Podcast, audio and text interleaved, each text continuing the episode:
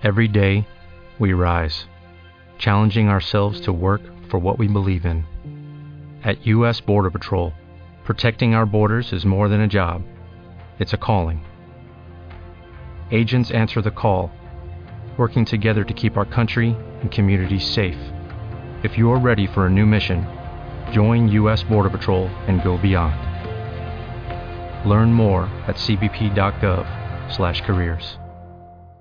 Dímelo gente, que es la que hay? Saludos y bienvenidos al podcast desde la línea, su episodio número 109. Esta semana, como de costumbre con Audi, hablamos sobre NBA, hablamos sobre el inicio del BCN, la Liga Local de Puerto Rico, hablamos sobre las situaciones, no porque el Irán Viso no fue escogido como sede para el WBC, entre otros temas más. No dejamos fuera nuestros temas libres y nada, gente, nosotros nos consiguen en todas las redes como desde la línea pod y en tu plataforma de podcast como desde la línea podcast. Vamos allá. Bienvenidos al podcast Desde la Línea. Yo no quiero doctor, yo quiero una enfermera que me examine el corazón. Lord mercy. Hey. Yes.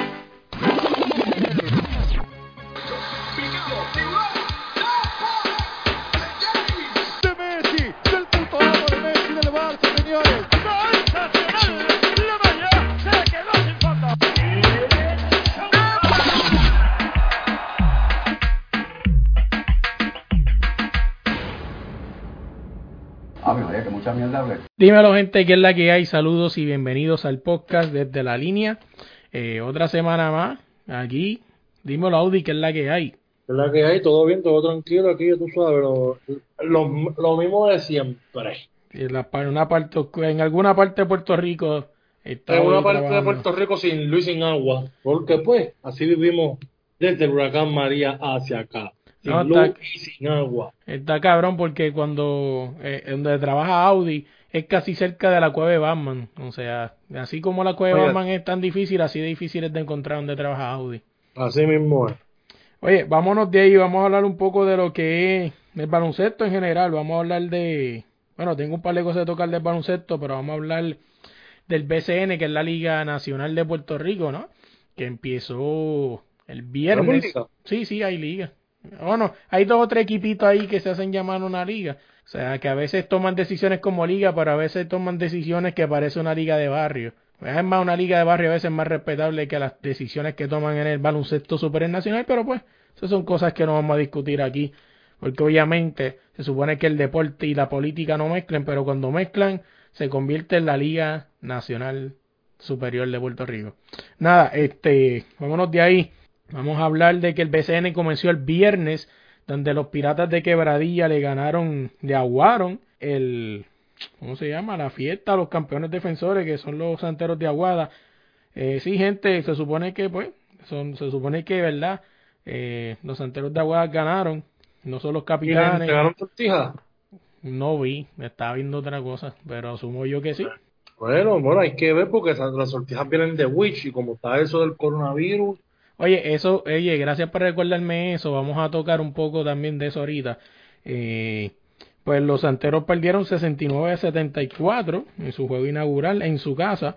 Así que veremos a ver qué pasa, ¿no? Con el BCN. Oye, entre otras cosas que hay que discutir del BCN rapidito. eh, este año el BCN le va a dedicar la, la, la temporada a ese famoso Dream Team, esos de verdaderos 12 magníficos de Puerto Rico, que fue ese equipo del 94, si no me equivoco, ¿verdad? Que fue ese equipo grande que todo el mundo siempre habla y tratan de igualarlo, pero está bien difícil igualarlo, o por lo menos tan siquiera imitarlo, así que le van a dedicar la temporada a ellos. Eh, ¿Qué más? Otra ese cosa. fue el equipo que llegó para que la gente entienda. Perdóname, 1990. Ajá, ese equipo fue el que llegó cuarto en el mundial. a Así que- ese equipo es el que ellos le van a dedicar la temporada, que fue, o sea, fue el mundial donde Puerto Rico, o sea, fue más bajito, o sea, cuarto. Este, entre ellos, entre ellos estarán, este, entre ellos estarán en ese equipo nombres como Jane Carter, Jerome Mincy, Ramón Rivas, José Piculín Ortiz, Georgie Torres, Edgar León, Francisco Papiro León, José Papote Agosto, eh, Raymond Dalmau, Raymond Dalmau era parte de, de- creo que era Raymond Dalmau, y pues, ah, pues, entre otros más, ¿no? También estaba el Padilla por ahí, pero repartiendo agua, eh, porque no creo que estoy en el equipo de los del 1990, repartiendo empanadillas, este, pero bueno, son cosas que pasan así, eh, déjame ver qué más.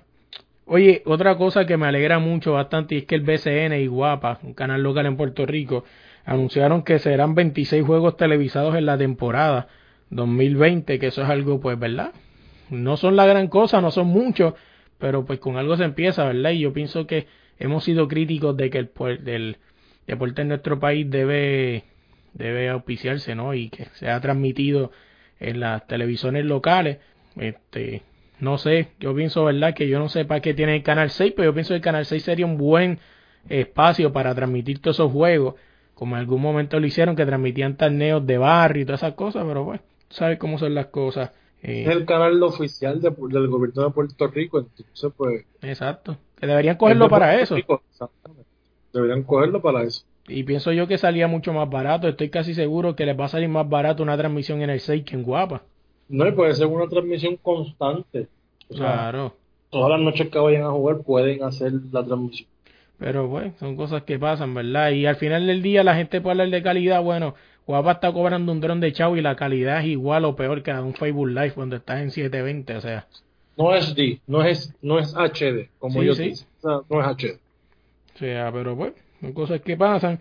Por lo menos podemos aceptar que una de las cosas en las que han arreglado un poco las cosas son los comentaristas, ¿no? Este, ya no son los mismos comentaristas de antes, están trayendo gente pues que motiva por lo menos a ver el juego un poco. Y, y están dando más espacio a Natalia Meléndez, que yo pienso que no es por, por nada, pero para mí Natalia Meléndez es una de las mejores comentaristas y de las más que sabe ahora mismo. No sé si tú estás de acuerdo conmigo en eso, Audi, pero yo creo que ahora mismo de toda la masa de comentaristas que está por ahí, para mí Natalia Meléndez es la top no es la top, pero sí. Pero está ahí. y no es la top, pero sí sabe. Hay, hay mejores comentaristas que saben. Claro. Por eso sabe. Pero hablando de comentaristas, pues hay mejores comentaristas que no están ahí, pero sí eh, se, se empeña muy bien en lo que hace. Sí, sí. O sea que yo pienso que, pues, pues, vamos mejorando, ¿verdad? Ya quitaron por lo menos a Henry Newman, que tenía, tenía más este, ver un juego con Henry Newman de comentar. Rita, muchacho. No sé qué. El David Cortés de los capitanes de Arecibo, campeones tal año, tal año, tal año, promedió 18 puntos por juego. Es, es muy bonito verlo en el equipo nacional. Sí, sí. No sé qué es más difícil si escuchar una narración de, de, de Henry Newman o ver las noticias con Carlos Weber. O sea, creo que los dos están haciendo competencia eh, esa referencia es bien borico. El que escuche esto borico va a saber de lo que estamos hablando. El que no, pues. Prefiero la, prefiero la noticia. Bueno, imagínate. Pero para el que no entienda la referencia, son dos personas que tienen cero emoción al narrar eh, un evento, ¿verdad? Para que, para el que no sea borico entienda eso. Vámonos de ahí. Déjame ver si se me cae algo más del BCN. Eh, mano, del BCN, ¿qué más te puedo decir? Además de que, pues, pues, otra liga más, otro año más, veremos a ver cómo nos va. Eh, que seguimos con los importados, que seguimos con los importados, que seguimos llenándole los uniformes a los equipos con calcomanías, pegándolo por todos lados. Ahora también los pantalones tienen. Este, ya no saben dónde más pegar más stickers. O sea, son una falta de respeto para el uniforme. Así es. Oye, tú sabes que antes de irnos al BCN, quiero hablar algo, creo que ya pasó. Bueno, no pasó, o sea, algo que no hablamos, que para mí yo pienso que que es bueno, y lo habíamos criticado en algún momento, y es que al fin el BCN este, está, ¿cómo se llama? Dando artículos de compra, ¿no? Vemos una par de, par, hay una tienda en Puerto Rico que vende los jerseys del BCN, que ahora bueno, o sea, después de 80 años al fin venden los jerseys del BCN y los Leones tienen su su su se llama su tienda en un mall en Ponce y yo pienso que eso hay que aplaudirlo, o sea, y era ahora, o sea, porque quieren generar dinero, pero si la gente quiere un precio un jersey y su jugador favorito, eh, no lo podían hacer, ahora sí. Ahora la pregunta es... Yo sé por dónde vienes, cabrón, no los tiene, no los tiene. No, no, no. lo estoy hablando de eso, y que la pregunta es, más o menos, este, eh, ellos le van a dar un por ciento de las camisas que ellos venden al jugador que es. Un ejemplo, David Vuelta viene y vende, es el más que venden en el año del baloncesto de Puerto Rico, el más que vende camisas. Y hace alrededor, un ejemplo, de 30 mil dólares vendiendo camisas. De esos 30 mil dólares que él generó, le van a dar una parte a él por, por eso, porque yo creo que es el desempeño que él, que él va a hacer lo que va a hacer que venda camisetas.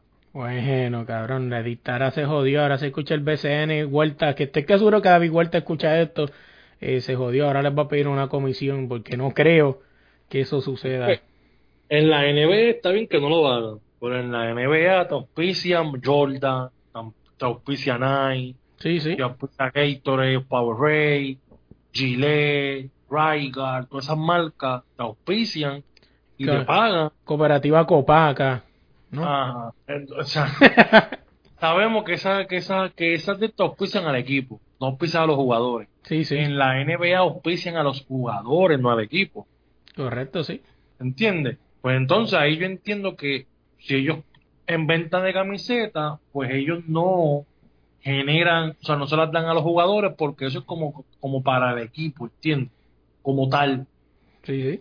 para el equipo que ellos están jugando, pero ellos generan mucho dinero en otros lugares. En Puerto Rico no tienen ese, no tienen esa cantidad, ¿entiendes? No tienen eso. Pues entonces digo yo, una liga atropellada, una liga con menos juegos, una liga, hay que admitirlo, de imagen de muy mala calidad. No estoy hablando del juego, estoy hablando de la imagen como tal. Ujú. Cancha, uniforme. Pues entonces tú les vas a vender unas camisas de los jugadores.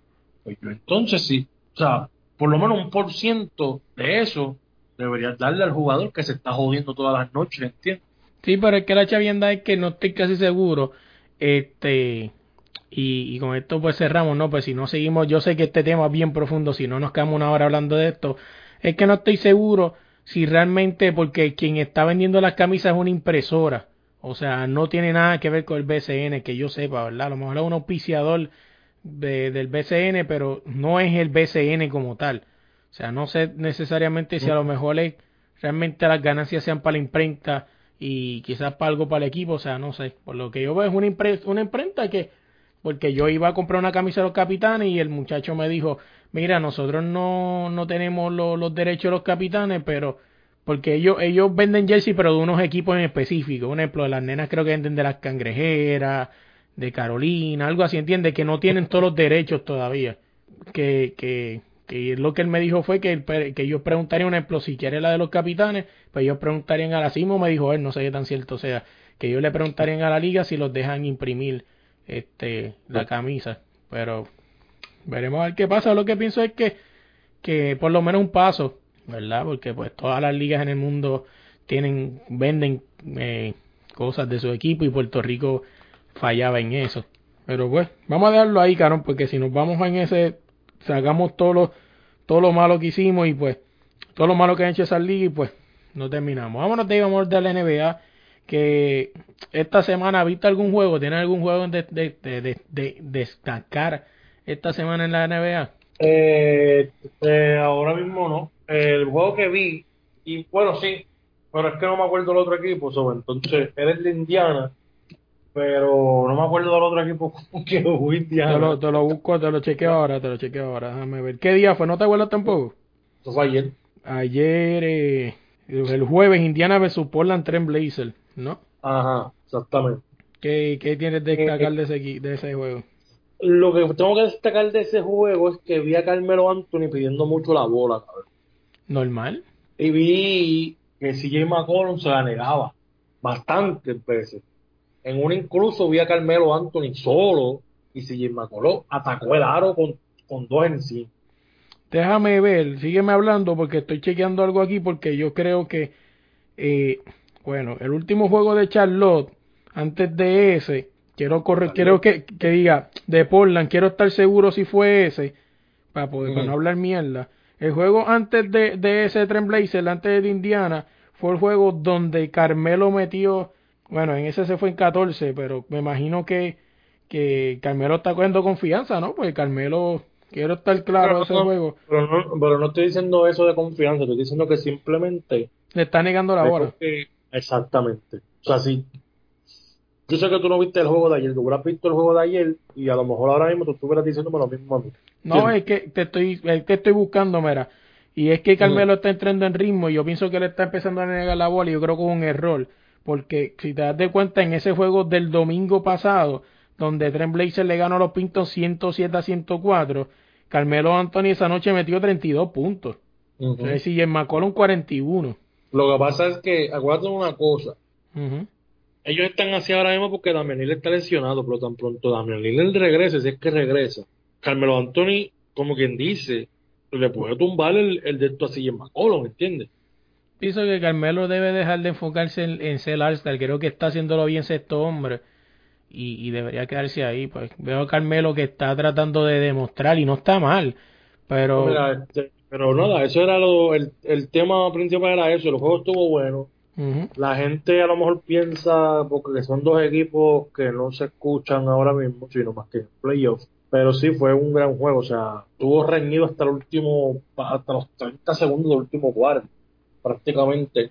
Eh, y me gustó, o sea, ver un juego diferente, algo que yo nunca hago, ¿entiendes? Que yo siempre veo casi siempre los mismos juegos, o de los mismos equipos. Eh, vi algo diferente, en verdad sí, lo de Carmelo Anthony que te comenté, pues lo vi y lo vi casi en todo el juego, pero este estuvo bien, divertido, cómodo, bien todo. Hablando de Carmelo, de antes de destacar mi juego eh, de esta semana, Carmelo Anthony vuelve a resurgir en las redes, ¿no? Como ese jugador que tenía que haber traído los Lakers en su momento. Y no es que sea fanático, soy fanático de Carmelo, solo saben ustedes, pero saben que estoy hablando la real. O sea, yo no estoy hablando aquí de que mucha gente me dijo lo mismo y creo que hasta Audi también en un momento me lo dijo en forma vacilón. Tú lo que quieres montarte en la guaguita, el tiempo me dio la razón. Se fueron por Bradley Bill y ¿qué está haciendo Bradley Bill en los Lakers ahora mismo? Está repartiendo. Este, Bradley Bill, no, este es Bill, pero no me acuerdo el nombre. Era el, yo tengo que buscar esto, no quiero quedarme con esa duda. fueron por Morrison, Paul Morrison, correcto. Por el hermano gemelo, pero lo hicieron porque Clipper cogió al otro hermano. No, no, pero eso de Morrison, es- eh, Morrison es de ahora. Yo te estoy hablando en el momento en el que Carmelo estaba gente libre y, y los Lakers no lo cogieron por coger a, a, a Bradley Bill, no te digo ahora, a, a Avery, Avery Brill, Brill, Brill, Eh, whatever. Every, every Bradley, every Bradley. Sí, ese. Sí, porque ese sí, ese mismo es. Y, y lo que pasa es que cogen a Every, a Every Bradley porque Every Bradley es defensivo. Por eso es que cogen a Every Bradley, por Sí. defensa. pero es como te está diciendo, ahora mismo este Carmelo es el jugador que necesitaba los Lakers. O sea, un tipo que, que, No que- creo que no creo que lo necesitaban porque oye, es un tipo Sí. que está metiendo 15 puntos seguros por noche y de momento te puede meter 40. tú puedes meter 15 puntos por noche, lo que tú, los Lakers necesitan un jugador que sea bien en defensa. Pero es Los que ¿qué más defensa tienen si tienen al primero y tercero en blocks en la NBA ahora mismo, Howard y, Estamos y- hablando y Anthony de, Davis? está- chicos, estamos, eh, ay, ay, Melo, no te pongas, o sea, estás Oh. hablando de block, de tapón, estoy hablando de defensa, Pero- defensa, Pero es que ahora mismo a, de- a los Lakers lo más que le sobra es defensa. Lo que, lo que se nota es que le hace falta es la ofensiva. no necesitan ofensiva, tienen a un Anthony Davis que se combina con LeBron James y te meten 80 puntos. Ajá, pero eso lo hacen todos los días, ¿no? Los días que se queda uno de los dos cojos, ¿qué pasa? O ganan a Holcao o pierden. no necesita. Carmelo Anthony no le da defensa a los Lakers. Carmelo Anthony le da ofensiva. Tú no puedes meter a un equipo. Claro, chicos, es lo mismo que está haciendo con Portland. Él no le da a Portland defensa. Pero mete bola. Pero di que vale que tú metas bola cuando en los Lakers tú tienes gente que mete bola. Dime gente que mete bola, además consistente, consistente. Consistente. Además de LeBron y Anthony Davis. Consistente en los Lakers, Caruso. Cabrón, Caruso. Está bien, Anthony No. Davis, Anthony Davis, LeBron y Caruso. Dime, ¿quién más? Ah, Danny Green. Danny Green. Ajá. Tienes cuatro. ¿Qué más ¿eh? Son doce. Ah, el Morrison ahora. Morrison. Cabrón, Morrison, hay que verlo jugar, pero a mí no me impresiona. es que Morrison te mete de 8 a 10 puntos. Es más, el promedio de Morrison creo que es de 15 por partido o 18. Sí, Uno acuérdate, no es lo mismo. No es lo mismo llegar de un equipo como llegaba Morrison, cabrón, que llegar a un equipo donde te van a exigir. O sea, yo todavía no me, todavía yo no entiendo cómo Kai Kulman no está fuera de los Lakers. O sea, es la Ay, ese otro, Kuzman, también mete la bola. O sea, tú no necesitas ofensiva. tú De vez en cuando, de vez en cuando y de cuando en vez, pero la mete. Es lo mismo que hace Carmelo Anthony en, Portland. Carmelo Anthony, Carmelo Anthony, En el 40 y en el otro te mete 15. porque el promedio de Carmelo supone que sea 15 puntos por juego, no le piden más nada, es lo que él necesita dar. Pero, ¿qué, tú me estás, ¿qué tú me estás diciendo a mí? Tú me estás diciendo a mí ah, que lo necesitaban los Lakers, que lo necesitaban los. Lakers. Y yo te estoy diciendo a ti que no lo necesitan porque los Lakers necesitan defensa, no ofensiva. No sé, en verdad. Pero vamos a dejarlo ahí, porque si no, también terminamos el podcast hablando de esto. Pero Vamos. la verdad, o sea, es defensa. Tú vas a jugar con un equipo de los Clippers que es, ¿qué? Ofensiva y defensiva. Tú necesitas las dos. Y eso es lo que los Lakers tienen para eso mismo. En fin, lo vamos a ver en los playoffs. Ahí lo veremos. lugar Se van a cruzar. Si es que Portland llega, se van a cruzar. Y ahí entonces vamos a ver qué va a hacer entonces. Ahí veremos. Va- vámonos de ahí. sí. Vámonos de ahí, vamos a hablar de un juego que quiera destacar esta semana. Es obvio, no creo que haya más otro que el de No. que el de Nueva Orleans y los Lakers, que ese juego fue el martes. Más que todo fue por el hype de Zion Williamson, pues realmente en el papel los Lakers se ganaron como Eso. ¿qué? Basura Williamson. Por eso realmente, realmente el hype, más que otra cosa, pues realmente todo el mundo sabe que Nuevo Orleans, o sea, Nuevo Orleans no era ni equipo, o sea, LeBron James esa noche descansó y bueno, LeBron James esa noche, no, LeBron James metió 40, discúlpame, es que lo confundí LeBron con el de Gol, lo, lo, lo confundí con el de Golden State Warriors, El, del, el de ayer, no, perdón, el del viernes. sí, ¿El de eh, viernes fue? No, el de jueves. de jueves. Esa- ese día LeBron James metió 40 puntos, que fue su season high. Zion Williamson esa noche se fue con 29 puntos. Eh, y realmente lo que digo es que el hype, el hype más que otra cosa del chamaco, eh, lo estaba comentando en un chat de PlayStation los otros días con un par de panas míos y se lo dije, oye, eh, eh, Zion Williamson, mucha gente dice, no, que Zion Williamson es el futuro. Digo, oye, ustedes se están engañando. Primero que Zion Williamson llegó en una era donde la NBA es meramente ofensiva. O sea, ya no hay defensa. O sea, aquí si tú metes bola eres bueno. Se están comparando los, los números de LeBron James con Zion Williamson en, el año de rookie. No son comparables. La NBA dio un giro de 350 grados. O sea, no es la misma NBA la que entró LeBron James a la que entró Zion Williamson. O sea, no puedes comparar sus números. Cuando LeBron James entró todavía quedaba gente y todavía había defensa en la NBA. O sea, mira cómo es la NBA hoy en día, cabrón, 140 puntos en un juego, cabrón. ¿Cuándo tú pensabas ver eso? Sea, 140 puntos antes era un juego, un, un, un score de Arsenal Game. Sí, O sea, ahora tú ves un juego 150 148, o sea, ridículo. Mira esto, Atlanta el, el viernes metió 141 puntos. O sea, Milwaukee Bucks el jueves metió 130 puntos, diablo 130 a 81 Oklahoma, salsa. Este, cabrón, es ridículo, o sea, yo pienso que no se pueden comparar los números porque son dos NBA distintas, a la que entró Zion, a la que entró LeBron James. O sea, pero pues, Zion Williamson es el jugador que más hype está trayendo y me corrige tú, Audi, que pues, eres más consistente viendo NBA que yo.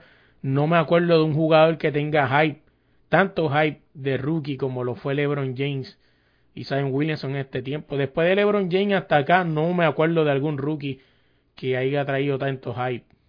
Que haya traído tanto hype y haya dado resultados, ¿verdad? Porque hubieron muchos que trajeron hype y se quedaron en el olvido. Como Tristan. Thompson. Eh, ¿Quién más me viene a la mente? No me acuerdo. Ahora mismo. Este, unos cuantos que rookies que traían ese hype y se quedaron en el camino. Este por lo menos ha respondido. O sea, Yo no, yo nunca tuve hype por Trinidad Thompson, eh, pero el hype de él mayormente es por los donkeos, por su forma de donkear, su explosividad, pero honestamente él es como un tanquecito de guerra. Él debe, per- no, te lo digo bien honestamente, que es verdad.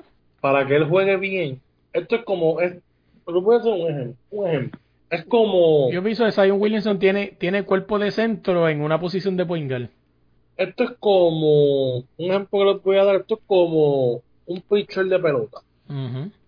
Llega, llega este pitcher al béisbol y el pitcher viene con un hype pero enorme. Ah, yo pensé que ibas a hablar del pitcher de Dominicana, el gordito que le robaban la base y el tipo nunca llegaba primero. No, ese no era. No, no, no.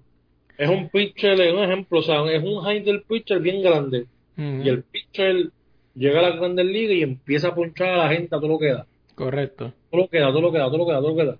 Llega la otra temporada y el pitcher vuelve otra vez. Todo el mundo le high con el pitcher. La temporada pasada fue espectacular para él. Esta va a ser brutal. Pero empieza a coger paz. Empieza a coger cantazo. Empieza a, a sacarle la bola.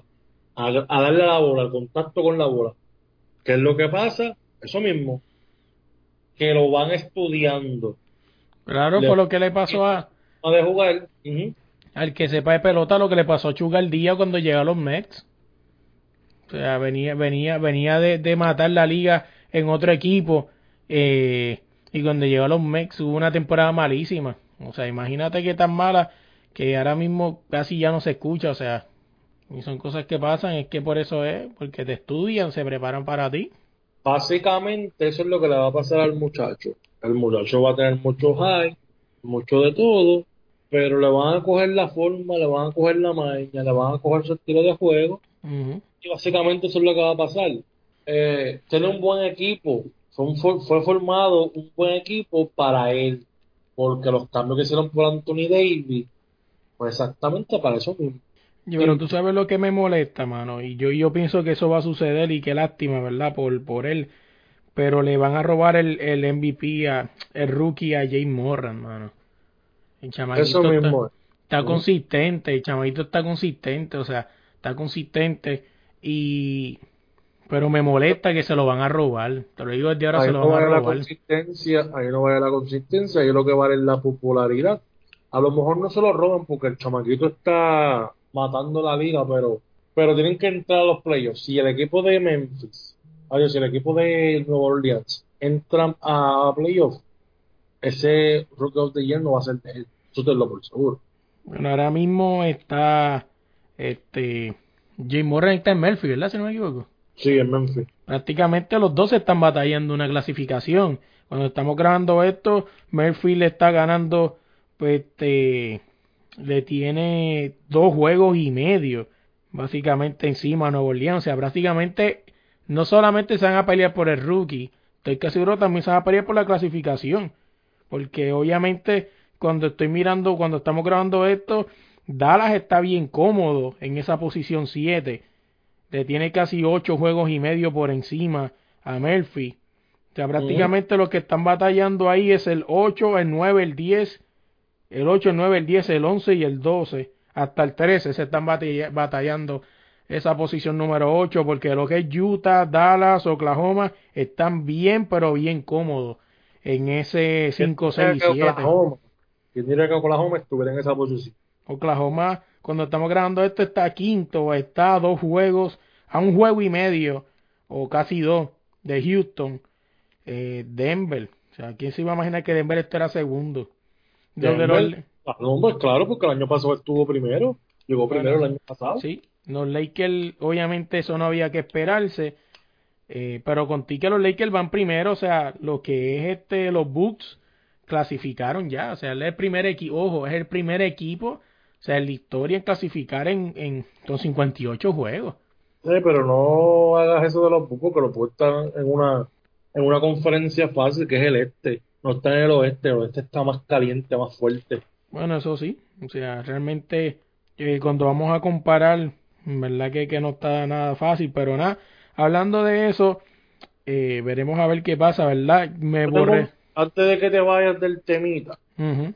Yo tengo uno que vi los otros días por Facebook de, de un canal de YouTube, o sea, de, de una página de alguien que estaban hablando de Michael Jordan y LeBron James. Ok. Y ahí invitaron, estaba Playmaker, estaba Padilla y llamó Cristian Colón. Ah, sí, yo vi ese video, sí, sí, que los tortuzaron a Cristian a Colón prácticamente. Sí, porque es que lo que es Playmaker y Cristian Colón quieren a tu cojón que la gente diga que LeBron James es mejor que Jordan. Así que, todo lo que dicen, no, de que ellos se tuvieron que enfrentar a Golden State, que ellos se tuvieron que enfrentar a Kevin Durant, que para aquel tiempo que la liga no, que no había nadie que le podía ganar porque Pippen estaba en su equipo. básicamente la liga de antes era más fuerte que la de ahora. La liga de antes hacían el handshake, lo que no hacen hoy. Tú no puedes, tú no le puedes poner la mano en la parte de atrás del jugador. Eh, la liga de Jordan sí lo podías hacer. O sea que tú tienes más defensa encima de ti. Este equipos, ellos hablan de Golden State, Curry, Clay Thompson y Durant, un equipo que, que eran tiradores, no eran agresivos, no daban palos. Detroit, Boston de los Bad Boys con Jordan, que estaba Dennis Rodman, Isaiah Thomas, Dumars, Sanders, o sea, era un equipo que era para dar palo, dar cantazo y si ustedes no creen, la gente que está viendo ahora textos, que no vio antes, vayan a YouTube, busquen Detroit Pistons Bad Boys versus Chicago Bulls. Ustedes van a ver la clase de pela que esa gente le daban a, los Bulls en cuestión de cantazo. En esta, en, si eso hubiera sucedido ahora, LeBron James estuviera llorando todos los días. No, así es, y no, y no solamente eso, cabrón, que como siempre, como vuelvo y repito, son dos tiempos diferentes, o sea, el LeBron James se dio con, con la LeBron James, es verdad que LeBron James tuvo par de, par de, par, par de, ju- de jugar de juego, pero él también tuvo monte, o sea, eso lo, eso lo olvidan, o sea, estamos olvidando de que, este, él fue parte esencial, o sea, ellos hablan de que el Big Three fue formado, fanáticos dicen que el Big Three fue formado por Boston, es cierto, pero o sea, quien le siguió el juego al Big fue él, en Miami.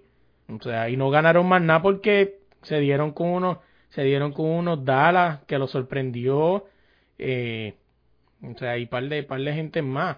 Pero Lo es dicen, que la gente se enfoca en eso del Big Three por eso mismo, porque te van a decir no, porque Chicago lo hizo primero. En un Big Three, tú lo conformas como lo hizo Miami y Boston. Ujú. Big Three básicamente, Kevin Garnett, defensa, ofensiva. Ray Allen, defensa y ofensiva. Paul Pierce, defensa, ofensiva. Miami Heat, Wade, defensa ofensiva, LeBron James, defensa ofensiva, Paul, defensa ofensiva. Ustedes no pueden decir que los Chicago Bulls tenían un Three cuando el señor Dennis Rodman solamente era defensa. No tenía ofensiva. No Sí. metía el balón. Puedes buscar los Él puntos y veces. tenía, tenía 12 rebotes, pero no tenía un, quizá un punto dos. Una noche cogió veintipico de rebote y tenía cero puntos. Y ustedes dicen que eso es un Three. No pueden llamarse Three. ¿Qué me van a decir? Ah, Tony Cuco. Tony Cuco fue suelto, ¿verdad? Porque Tony Cuco salía del banco y resultó ser que Tony Cuco era buen jugador. Y resultó que funcionó en los Chicago Bulls y mató. Pero eso era un suelto, ¿verdad? O sea, eso no era que tú sabías que iba a ser, que iba a ser, que, que iba a ser un buen jugador. Había muchos equipos en la época de Jordan que estaban montados. Houston era uno que estaba montado con Joaquín Olajuwon, San Caxel, Mario Eli, o sea, estamos hablando de los, los Seattle Sónicos, John Kane, Sam Perkin, Gary Payton, Percy Hawking, o sea, Clyde en Portland, Dominic Wilkins Atlanta. O sea, las comparaciones no las deben hacer porque LeBron James está en una época diferente, Michael Jordan en otra. Solamente pongan a Jordan en esta y pongan a LeBron en la otra. Y ustedes mismos lleguen a las conclusiones quién mata aquí. En la de Jordan, lo que dominaba era la gente grande y fuerte.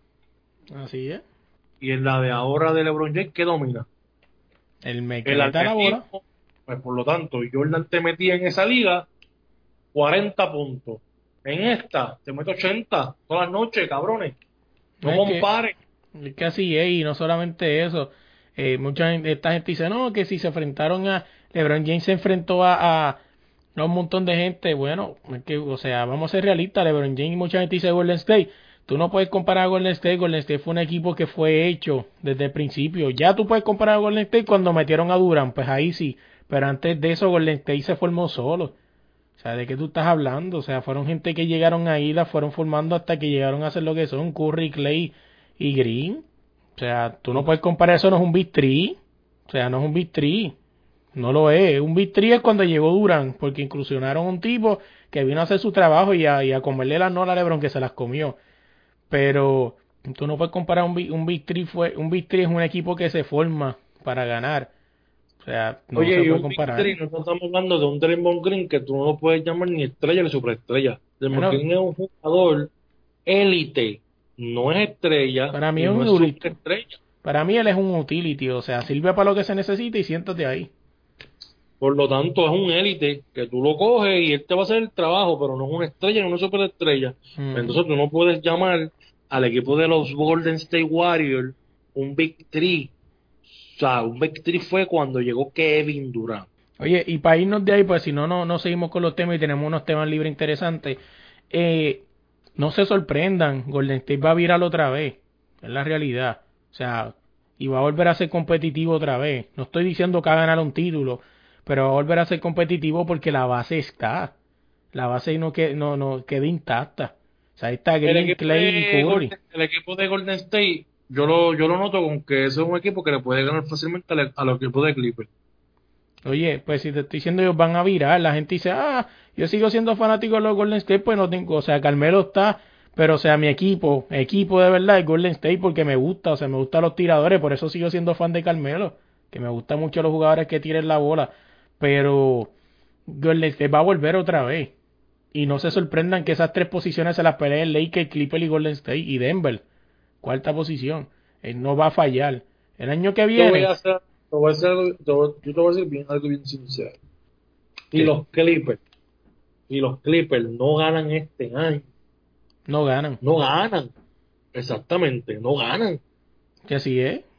¿Tú Los el equipo? O sea, la gente habla, espérate, la gente habla de LeBron, de toda esta gente, pero ustedes vieron a Kawhi Leonard supuestamente nombrado el mejor jugador de la NBA porque ganó un título el año pasado. Mr. Descansín. Ustedes vieron, Ajá. y vieron el equipo que tiene. Claro. Estamos hablando del mejor, que formaron, del mejor sexto hombre de la NBA ahora mismo, Los Williams, el que cargó un equipo solo. Que me hice el loco, me dijeron loco en un Morrison. chat de PlayStation. Los Williams cargó solo a los a Clippers. El año pasado sí, los cargó Sí, todos. sí. Los cargó. Porque Clippers no tenía nadie. Claro, y lo está cargando todavía. No, ahora no. Porque ahora tienen a Paul George y a, y a Leonard. Vamos Sí, a, cabrón, pero ese tipo todavía sigue metiendo 30 puntos por juego, 20 y pico. Sí, pero también vamos a dejarlo ahí. Pero yo solamente quiero que ustedes vean eso. O sea, el equipo de los Clippers está súper montado. Todo lo que ustedes quieran bien montado. A lo mejor sí. A lo mejor lo que dice Melo es verdad. A lo mejor los Lakers lo hubieran cogido a Carmelo. Pero sobre el papel, todo el mundo hubiera dicho que hubieran ganado el título. Porque cogieron a Carmelo. No creo, pero... No, es que es así. Ahora mismo son bien contendores al título. Tú le pones a Carmelo Anthony y sobre el papel hubieran sido los, los campeones. Pero si tú te pones a ver, ellos lo que necesitaban era defensa para ese equipo de los Clippers. El equipo de los Clippers están bien montados, bien cabrón. O sea, Sí, ellos se prepararon uno para el otro. Ellos están claros que ellos son la final de conferencia, a menos que pase algo diferente. pero no te sorprenda que el año que viene, lo que te dije, Clay Thompson, yo le doy este, todo este tiempo de descanso a Curry, yo lo meto a que vaya calentando, ¿entiendes? Para que no pierda el ritmo, para que vaya cogiendo ritmo para el año que viene, empezar duro desde el primer, desde el primer momento, ¿entiendes? Y sin contar los rumores que están por ahí, porque dicen que los Golden State están preparando un capete, están preparando un paquete grande por buscar una superestrella que los ayude. Y se rumora mucho de Gianni. Si ellos cogen a Giannis ante tu combo, lamento decir que eso va a ser violento en el oeste. Y el este va a desaparecer porque, Que, que es más, no se sorprendan que en el este de momento esté primero este Toronto o Filadelfia o está primero, no, no, no, no se sorprendan que, que, que esté primero Detroit. sí, sí. ve. Cabrón, tacho, no. No, y supuestamente dicen que son los solo rumores. Dicen que Golden State no va a venir solo. Dicen que vienen con una superestrella. Por eso están moviendo la ficha y preparando paquetes. Y tienen un montón de picks buenos para el draft. Y mucha gente dice, no, que se están preparando para un rookie. Ellos Pero no van a buscar un rookie. No me gustaría Giannis allí, porque Pero- Giannis pide mucho la bola, y entonces Clay Thompson y Curry, pues, mermarán. Yo, yo No. me muevo para algo más sencillo, ¿entiendes? Yo busco otro jugador con nombre, y yo dejo a Giannis allá, ¿entiendes? Quédate en tu Milwaukee Bucks, que yo cuando me enfrente contigo, si llegamos en la final, y yo me enfrento contigo, yo te voy a ganar. ¿entiendes? Pero bueno. Porque para mí, el equipo de, de Golden State, Thompson y Curry, más nadie. Ellos van a virar, o sea, la gente dice, tú estás loco, gente, o sea, vamos a ser realistas, ellos tienen esta temporada por perdida hace rato, ellos vinieron a, a jugar, o sea, a desarrollar gente esta temporada. Ellos van a virar, o sea, ellos van a hacer los playoffs. Olvídate si van a ser primero o octavo. Ellos el año Ellos que viene van viene, playoffs. el año Claro. que viene, Carl. no este año. No, no, obviamente este año no. Pero el año que viene ellos van a hacer los playoffs, no importa si sean primero o octavo, ellos los van a hacer. Ujú. O sea, pero pues, vámonos de ahí, vámonos de ahí, si no nos quedamos en la NBA un rato cañón. Vámonos de ahí, vamos a hablar de, de música rápido, y es que este viernes eh, salió el, el disco de Bad Bunny. O sea, tiene un montón de letras, pero realmente las letras significan yo hago lo que me dé la gana. Eh, No sé si te acuerdas cuando hablamos del Ascal Game, bueno, no, no me acuerdo si lo hablamos, si lo hablamos en los micrófonos fuera, que tenía Bad Bunny el número 29. Y Sí. mucha gente decía, el número 29, eso significa que Bad Bunny iba a tirar el disco el día 29, pero no se sabía de qué fecha. Igual, ¿ah? así fue. O sea, a Bad Bunny le gusta jugar mucho con los días este raros y obviamente el 29 de febrero es un día rarísimo. Que para el que no lo sabe, sabe que el 29 es un día que solamente viene cada cuatro años, en el mes de febrero. O sea, en los años, en los años bisiestos, si no me equivoco, así que se dice. Y pues Bad Bunny le gusta joder con eso. O sea, y eso está comprobado que le gusta joder con eso. Y pues el disco salió, no lo he escuchado. Voy a ver si lo escuché después y para el próximo viernes les damos un review. Eh, Bueno, yo lo escuché y está muy bueno, gente. Cómpralo, descárgalo, está bien, cabrón. búscalo en flowhot.net, ¿te acuerdas de eso? Como cogí virus por ahí, como cogí virus, cabrón. Muchacho. No se sabía dónde tú cogías más virus, si viendo una película porno o descargando un CD de flowhot.net. Eran igual las dos, llenas de virus, cualquiera de las dos. Cabrón. Oye, hablando de música, esta semana también salió una canción que estremeció el mundo y es una canción de Residente llamada René, donde habla sobre sus problemas, ¿no? Admite que se está divorciando entre sus problemas, admite que, que, que está básicamente para que para resumir todo admite que está en una depresión. ¿Cómo? Sí, no, pero ya eso del, del, del divorcio, del divorcio es viejo. Sí, sí. Pero prácticamente para resumir la canción se resume en que anda en una depresión severa. O sea, Bueno, yo estaba viendo una entrevista que le hizo Molusco. eh, creo que fue ese mismo día que salió la canción, el otro día no me acuerdo. Pero lo que yo estaba escuchando era que esa canción él la escribió hace dos años atrás. wow. O sea que esa canción llevaba guardada mucho tiempo y, y es eso mismo, o sea, él se sentía así, él se siente, se sentía de esa manera. En aquel momento cuando la escribió, claro está.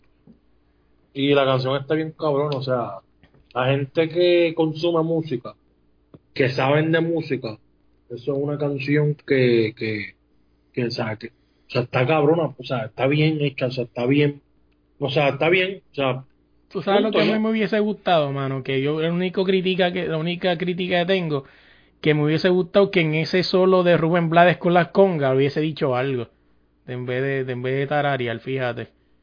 Me hubiese gustado que se tirara algún mensaje de eso de los que se tiren sus canciones. Cuando- pero está bien porque era una, es una canción de él, ¿entiendes? De, de, para él sacar lo que siente por dentro de muchas cosas y, y para que la gente sepa, ¿entiendes? Sí. Porque es eso mismo, para que la gente sepa. Oye, vámonos de ahí, vámonos de la música, vamos a hablar rapidito de pelota. Y es que mucha gente esta semana también está indignada porque salieron las las sedes, ¿no? De lo que será el WBC o el eh, Baseball World, eh, el Clásico Mundial de De Béisbol. béisbol. Ujú. Y mucha gente está indignada porque Puerto Rico quedó fuera de las sedes. Eh, y pues dieron las razones, ¿no? Entre las sedes están Arizona, Miami, Tokio. Eh, dame si las tengo rapidito aquí. Aquí están. Eh, Tokio, eh, Tokio, Taiwán, Arizona y Miami. Esas eran las sedes. Y pues a dieron a, a reducir, no porque el Irán Bison quedó fuera. Y es que el presidente del Clásico Mundial de Béisbol, Jim Small, dio las razones por las cuales Puerto Rico no fue sede para el próximo Clásico Mundial del 2021. Y la razón de Small fue porque Puerto Rico no fue escogido, fue porque el Irán Bison no tiene techo. Debido a que cambiaremos el formato y van a haber cuatro grupos de cinco equipos cada uno. Eso significa que vamos a tener que jugar muchos dobles juegos. Por eso es importante que para nosotros jugar en estadios con techo o estadios en los que supiéramos que podemos tener un clima adecuado, dijo Small. No sé si es que Small nunca ha venido a Puerto Rico y no sé si es que Small no ha ido mucho a Miami, pero prácticamente Miami y Puerto Rico tienen básicamente el mismo clima. O sea, si no me equivoco. Y me corríes tú si no estoy cometiendo una huevada aquí, o sea, un clima tropical que puede llover, puede estar soleado, puede estar nublado. No entiendo. Me estás quitando a Puerto Rico, pero me estás poniendo Miami. Si tú me dices a mí que me quitaste a Puerto Rico y me estás dando Los Ángeles, donde casi nunca llueve, o un sitio desértico como Arizona, pues te compro, te lo compro. Pero me estás quitando Puerto Rico para ponerme Miami cuando los dos prácticamente tienen el mismo clima. ¿De qué carajo está hablando este tipo? Básicamente eso, eso es una falta de respeto. Claro. Porque Puerto Rico lleva dos mundiales llegando a la final en segunda posición. Ujú. Hace cuatro años atrás, tú lo hiciste en México. Exacto. Y no es por menospreciar a la gente mexicana ni nada, pero México, que no tienen ese sinnúmero de peloteros en Grandes Ligas como lo tiene Puerto Rico. Claro, no tiene sabor a béisbol. Exactamente. Entonces tú me estás diciendo a mí que tú no lo vas a traer aquí, que si por el techo, que yo no sé qué mierda. Esas son excusas baratas, punto. Él no Sí, quiso sí. traerlo aquí porque ya, punto, se acabó, no lo quiso. Oye, Ya. otra, o dame una excusa más barata si me hubieses dicho no, porque es que ese coliseo, pues nos cuesta dinero restablecerlo. Esa te la creería más. Esa te la creería más. Si tú me dices a mí que el costo de, de, de poner el coliseo, el Irán Bison, a la altura de un juego de MLB, es muy costoso, esa te la creo hasta más todavía. Si tú me hubieses dicho una excusa así, yo te la creo. Y la pregunta de todo esto no es esa, la pregunta es qué entonces ahora va a ser los que llevan el deporte en este país. Porque tampoco todo lo que tú que no van a hacer un carajo, no van a hacer nada. Claro, no van ni a protestar. Y vale, güey, o sea, vamos a ser realistas. Vámonos detrás de todo esto. La realidad del caso es que lo están haciendo en dos sitios en, Ari- en Estados Unidos, porque ahora la gente se va a sentar a ver el, Clásico Mundial porque Estados Unidos ganó. O sea, Eso es así. vamos a ser realistas, mucha gente sabe, y siempre hubo una conspiración por ahí de que supuestamente y que el juego de Puerto Rico Estados Unidos estaba vendido, obviamente eso es una conspiración, pero se dice que ese juego estaba vendido para que Estados Unidos ganara porque el, el fan americano estaba perdiendo el interés porque Estados Unidos lo que está haciendo era el ridículo. Y lo que están ganando eran los equipos latinos, Dominicana, Puerto Rico, eh, Venezuela, y todos esos equipos latinos eran los que están sonando. Y el americano Ahora, no estaba haciendo Sí, sí. nada. Ahora, como te digo una cosa, te digo la otra. Si el equipo de Estados Unidos formaba un equipo con sus mejores peloteros, no había break ahí para nadie. Pues claro, por eso, por eso que te estoy diciendo, porque Estados Unidos no pudo formar un equipo porque a los americanos no le importaba el clásico mundial. No te sorprendas que este año un equipo, Estados Unidos lleva un Dream Team porque ya ganaron, ahora despertaron la curiosidad. O sea, ¿por qué Estados Unidos no lleva un equipo contendor? Porque a nadie le importaba eso. Que lo que pasa es que es bien complicado porque ellos tienen un montón de juegos en, en, en la pelota Y coger su tiempo y ir a jugar otros juegos más, ¿entiendes? Pues, y entonces, o sea, son bien cansones, o sea, y ellos utilizan ese tiempo para estar con su familia, para descansar, Claro. y por eso es que ellos no van a eso, porque la, la- el, béisbol, el béisbol es, o sea, bastante. Claro, Es el béisbol es el único, béisbol es el único equipo, el único deporte que tiene hora de inicio y no tiene hora de final. Ujú. O sea, sí, obviamente están los nueve innings, pero sí, si se quedan empatados, hemos visto juegos hasta de 18 innings. Sí. O sea, pasó en la final de. Bueno, traer eso aquí y revolver la mierda, pero pasó en la final de los Astros y Washington, ¿no? Que se jugó una noche anterior casi prácticamente dos juegos y después les tocó volver a jugar el día después. No me acuerdo si eso fue este año o el año pasado. O sea, que el juego fueron, que creo que fue hasta 18, 17 innings. Prácticamente jugaron dos juegos en una noche. Eso es así. O sea que, que pues, deja, vámonos de ahí, eso es lo que quería comentar. Básicamente Una de cosita eso. antes de que te vayas, antes que te vayas del béisbol, una cosita Dime. rapidito. Este, los sprint training de los Astros de Houston han cogido pelotazos de lo que da. O sea, Yo- le han Yo te voy a ser bien sincero. Yo te voy a ser bien sincero. Yo pienso que Aquí la. ML la MLB está mal. Y los peloteros están mal y la MLB también. Te voy a explicar por qué. Primero la MLB por no tomar una decisión final y justa de hacer lo que tenga que hacer y lo ha dejado correr. Y los peloteros, por darle pelotazo, usted no saca nada con darle un pelotazo. Usted le pone un pelotazo a un beisbolista de eso y a lo mejor se lo das con la mínima intención de darle y si de momento se te va la bola y le mete en la cara y le parte la lo nariz. que yo te dije a ti, es lo que yo te dije a ti esa vez. Ustedes pueden hacer todo lo que ustedes quieran en la, postes- en la, ponte- en la postemporada. Ellos salieron de su parque a jugar. Claro, y que van, ellos montaron cámaras también allá en, en Washington. Sí, ah, no, que, que los sonidos, que esto y que lo otro, está bien, tengan sonido y todo eso. Pero qué posibilidad es que ese picheo vi- viniera un pelotero y le, y, y le metiera un palo y la sacara de jonrón. Siempre he dicho lo mismo, tú me puedes decir que viene una curva, pero usted tiene que tener contacto, caballo, para meterle a la bola. Ese honrón No, que dio José Altuve a Chapman, eso no es casualidad. Tú me puedes decir que la bola va por medio y yo le tengo que dar y mandarla a honrón. Ahora te digo una cosa yo a ti, ¿por qué a los boricuas, a los latinos, a, a Core y a Bertrán le hicieron todo lo que le hicieron y al Tuve no lo, no lo revisaron bien porque decían que tenía un micrófono? Porque no se quería quitar la camisa, ¿entiendes? Entonces, es lo que yo digo. Son cosas que yo digo, o sea, por eso es que la MLB va a perder credibilidad, porque no fueron duros con todo el equipo, fueron duros con los que les convenía, con dos o tres nada más. Y sabrá Dios, hay más equipos envueltos en eso. Claro. Porque yo dudo mucho que un solo equipo haya hecho eso nada más. Pero fíjate, este, yo pienso que deben cesar esas cosas, ¿verdad? Con la pelota. Y dejen, dejen de, dejen de estar dándole pelotazos. A mí me encantaría, yo quiero ver a, es malo, voy a decir desde ahora, quiero ver a Houston en la postemporada. Ellos van a llegar. Ellos tienen materia para llegar y me gustaría que llegaran a la final otra vez.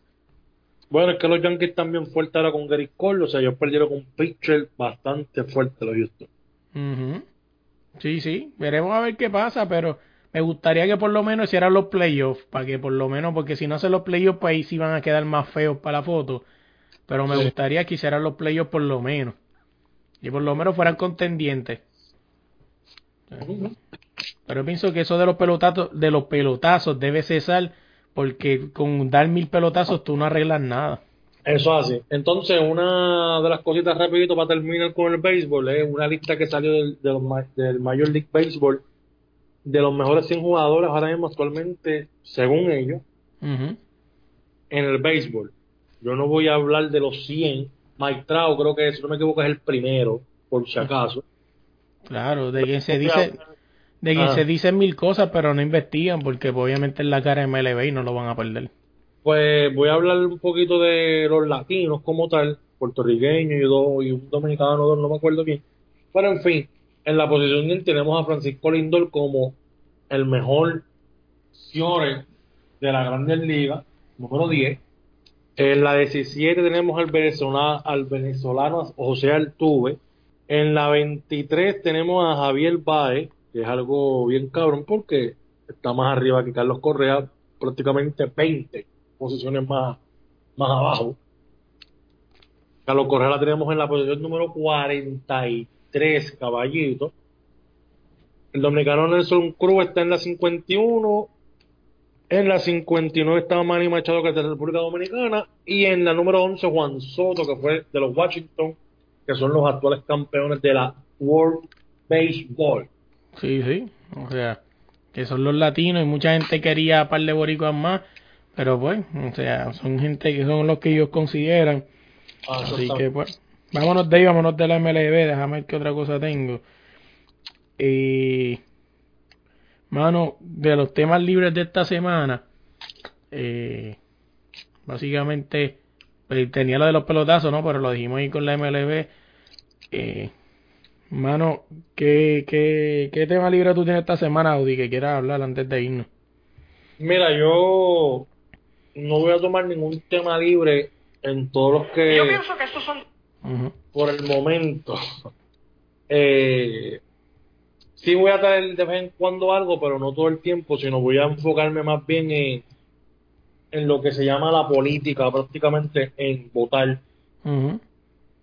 Porque es algo que la gente aquí habla mucho, los periodistas, canales de radio, o sea, en la radio y todo el mundo, pero nadie toca esos temas todo el tiempo. Y como quien dice, pues la gente se olvida y votan por el que tú quieras. Solamente les tengo que decir que en verdad, gente, ustedes tienen que ir a votar en noviembre, cambiar el país, cambiar nuestros líderes y mejorar todo esto por el bien de, todos nosotros y de nuestros futuros, ¿entiendes? Y honestamente, no tengo tema, ese es el único, eso es lo único que voy a decir. Lo que dije, voy a traer temas más adelante. Sí tengo, pero honestamente quiero que la gente, en verdad, lo que escuchen esto, que y no, importa dónde escuchen, pueden escucharnos en Chile, en Venezuela, en todos ustedes, nosotros tenemos el poder de sacar a nuestros líderes, no importa, o sea, nada. El ir entrar, hacer una X y hacer el cambio. Así y eso que- es de todo lo que yo tengo que decir sobre mi tema. Oye, sí tenía un tema libre, vamos a tocarlo rapidito y es que eh, por muchos mu- por múltiples medios aseguran de que es muy posible que si no controlan el virus coronavirus de aquí a dos meses las olimpiadas podrían ser este, canceladas. No sé si por primera vez en la historia ese dato se los voy a corroborar la semana que viene, lo voy a buscar y se los traigo, se lo prometo, pero las olimpiadas podrían ser este canceladas por el coronavirus, o sea, mucha gente dice, ¿verdad? Lo que he visto en videos que el coronavirus realmente es mucho más grande de lo que la gente cree. Así que, ahora, en verdad que son casi 82 mil eh, casos. Y pues de verdad que, que mucha gente dice que es pandemia, gente busca información antes de orientarse. Eh, según la, la- información que busqué, pandemia es que tiene que haber por lo menos un caso a nivel mundial. O sea, en cada país del mundo tiene que haber un caso por lo menos para que una pandemia. O sea, ahora mismo todavía no llegamos a, no llega a pandemia, ¿verdad? Porque hay países donde no hay casos. Pero es triste, ¿no? Porque este, en verdad que uno que es deportista siempre espera este año, ¿no? Donde uno se le encanta, por lo menos a mí me encanta ver las Olimpiadas, por lo menos los deportes que me gustan, ¿no? Que es el béisbol, el soccer, el ba- baloncesto y el boxeo. Y me gusta ver mucho los futuros, ¿no? Que van a venir pa, este, subiendo. Así que triste problema. O sea, no es algo oficial, pero ya muchos medios bastante reconocidos en el mundo eh, están poniendo este que sí que es posible y muchos atletas también están poniendo pues alusión a que es muy posible que se cancelen las olimpiadas por esto del coronavirus. Pero nada, Audi, ¿cómo te conocemos en las redes? Bueno, y las redes me consiguen como Audi Resto en todas las redes sociales como Audi Resto, mi gente. Oye, a nosotros nos consiguen todas las redes como desde la línea, desde la línea pod y en tu plataforma de podcast con desde la línea podcast. Vale, güey, antes de irme esta semana en el uno para uno tenemos a Gaby Ocete. ¿Quién es Gaby Ocete? Es una, una jugadoraza española. Nos vamos otra vez a nivel mundial a seguir conociendo historia. Esta jugadora nos viene a contar su historia. Hablamos un poco de baloncesto. Eh, hubieron temas que tocamos en esa entrevista que pues ya pasaron obviamente porque la hicimos hace par de semanas atrás. Pero como quiera la entrevista está súper buena, así que pendiente a eso para que sepas quién es Gaby Ocete. Y nada, gente, se nos cuidan. Oye, y antes de irnos esta semana, quiero agradecerle a Abraham Dolta por dejarme usar su canción Ya Me Voy. La pueden buscar en todas las plataformas donde descarguen su música. Ya Me Voy. Tampoco me puedo olvidar de esa voz tan elegante que escucharon al principio del podcast, Gerardo Ortiz. Así que muchas gracias por ayudarme en esta locura. Y también en el logo a Fran del podcast Que es la que y a Calibocho Man. Nada, gente, se me cuidan.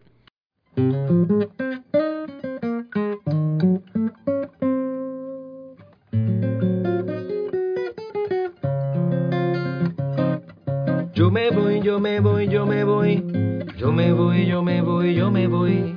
Yo me voy, yo me voy. Me voy de aquí. Yo me voy, yo me voy, yo me voy. Yo me voy, yo me voy, yo me voy.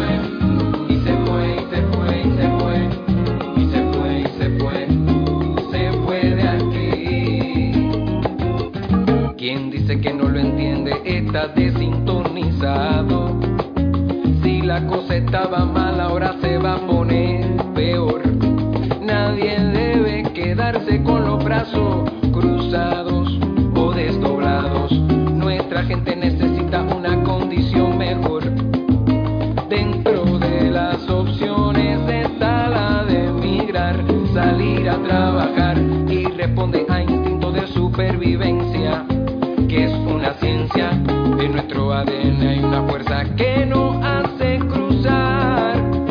Así se siente, así se piensa, y no se va sin recordar.